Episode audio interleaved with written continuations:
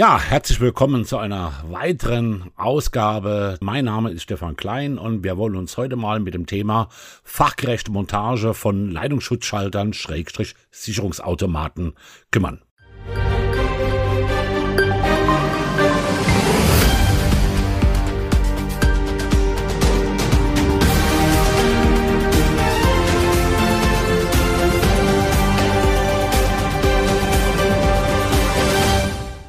Heute zu Gast bei mir der Florian Krakeke hier aus dem Mar Produktmarketing von Stotz Kontakt. Hallo Florian. Hallo Stefan. Florian, neben der korrekten Auswahl von Sicherungsautomaten im Vorfall, Vorfeld sind ja auch bei der Montage wesentliche Dinge zu beachten. Also ähm, typische Punkte zum Beispiel Montagerichtung, Einspeiserichtung, Abisolierlänge, Aderenthülsen, äh, dann Anzahl und die Querschnitte der anzuschließenden Leitungen. Sehr oft gestellte Frage übrigens. Und letztendlich auch das Anzugsdrehmoment der Schraubverbindung kennen wir ja alle nach Fest kommt ab. Alles rund um das Thema äh, Drehmoment haben wir ja bereits in einer Partnerfolge mit Viha Werkzeuge und unserem Gast Tim Kote damals durchgesprochen. Heute konzentrieren wir uns auf die ersten vier Punkte. Eingeladen, wie gesagt, Florian Krakeke. Florian, den Leitungsschutzschalter verbaue ich ja im Stromkreisverteiler auf der Hutschiene. Warum sollte ich bei der Montageeinrichtung etwas beachten müssen? Ja, Stefan, wenn das im Stromkreisverteiler auf der äh, Hutschiene sitzt, dann ist bei der Montagerichtung ja gar nicht mehr so viel zu beachten. Ähm, das ist ja eigentlich dann immer so eingebaut, wie er ist und das ist alles gut. Ähm, es gibt aber auch Anlagen, wie zum Beispiel ähm, äh, in der Windkraftanlage, wo in der in der äh, zur Rotorblattvorstellung, wenn das dann entsprechend äh, die ganze Zeit dreht und rotiert, da ändert sich ja dann schon eben die Montagerichtung des Gerätes und ähm, da gibt's auch diverse Geräte, die dann nicht in jeder Rotationsachse und in jeder Drehachse entsprechend eingebaut werden können. Das ist aber für zum Beispiel den Sicherungsautomaten und den Fehlerstromschutzschalter ähm, egal, also irrelevant, in welcher Richtung, ob der auch über Kopf oder irgendwo anders eingebaut wird. Okay, also wenn mal einen Sicherungsautomaten woanders verbaue, muss ich bei der Montagerichtung nichts beachten. Was ist aber mit der Einspeiserichtung? Also ob ich von oben oder von unten einspeise? Ja, Stefan, hier wird schon wieder interessanter.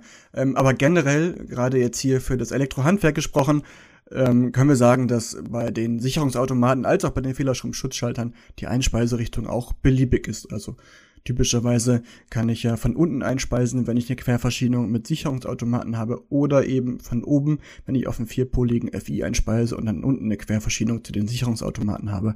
Ähm, da gibt's also keine Einschränkung. Wenn ich jetzt ein bisschen mehr industriell oder industrielastig werde, dann gibt's ähm, diverse Geräte, zum Beispiel bei ABB den S200 MUC, der, wenn er bei DC-Spannung genutzt wird, dann eben schon ein Plus und ein Minus auf dem jeweiligen Anschlussbereich des Pols draufgedruckt hat. Und hier ist es dann äh, schon nicht mehr egal, weil da nutzen wir einen Permanentmagneten, um eben dann im Fehlerfalle den DC-Lichtbogen von den Kontaktstellen in Richtung der Lichtbogenlöschkammer zu bringen. Und äh, wenn ich das dann andersrum kontaktiere, dann kann eben dieses Magnetfeld durch den Permanentmagneten ähm, nicht mehr in diese Richtung wirken, sondern wirkt dem Ganzen sogar noch entgegen. So, jetzt wissen wir, in welcher Richtung die Geräte verbaut werden können und ob oben oder und oder unten eingespeist werden darf. Apropos Einspeisung, wie lang sollte denn die Abisolierlänge sein?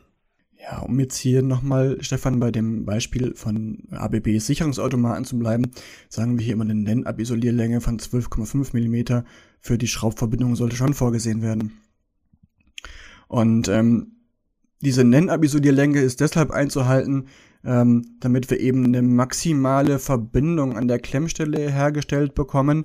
Ja, also dass so viel wie möglich äh, in, der, in der Klemme auch verpresst wird, dass wir hier den, den Übergangswiderstand so gering wie möglich halten und auf der anderen Seite ähm, eben nicht viel länger als diese 12,5 Millimeter, um dann eben auch den, den Fingerschutz, den die Klemme ja bietet, ähm, ja auch durch das angeschlossene Kabel entsprechend herzustellen, so dass ich hier nicht entsprechend zentimeterlange blanke Leitungen äh, anfassen könnte.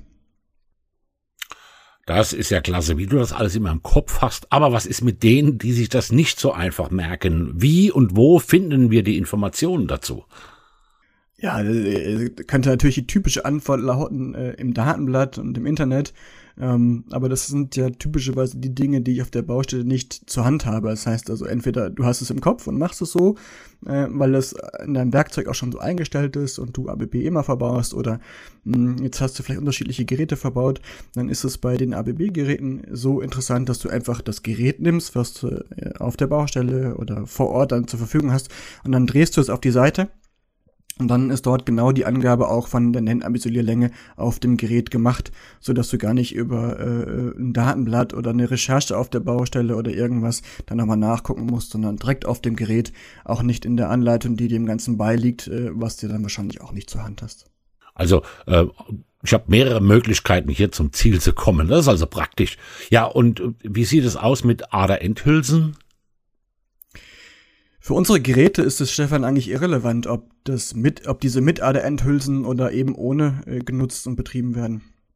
Bis zum maximal vorgegebenen Querschnitt mit ADN-Hülsen können eben auch Doppel-ADN-Hülsen genutzt werden. Ähm, ADN-Hülsen sind übrigens auch bei dem schraublosen, bei der schraublosen Steckvariante S200S erlaubt. Hier ist dann aber die Abisolierlänge eben 12 Millimeter. Jetzt hast du das Stichwort maximaler Querschnitt bereits eingebracht. Sag mal was dazu.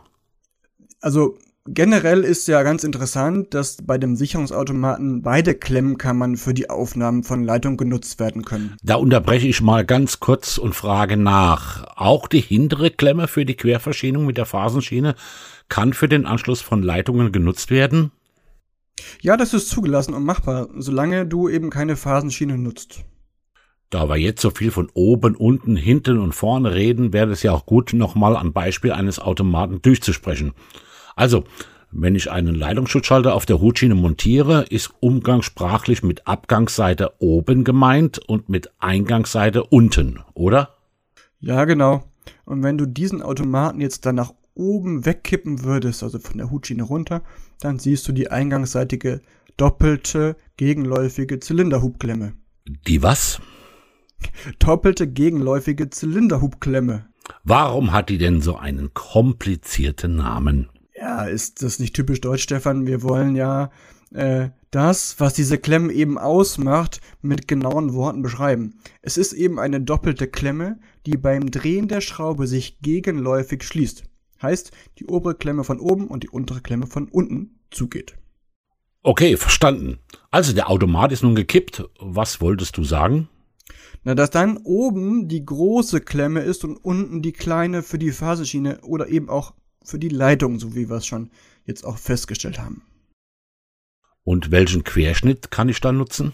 Die Querschnitte für flexible und starre Leitungen sowie Litzen mit Aderendhülsen das fängt eben bei der großen Klemme bei 0,75 Quadratmillimeter an und endet bei der großen Klemme bei 35 Quadratmillimeter für starre Leitung, beziehungsweise dann eben bei 25 Quadratmillimeter für flexible.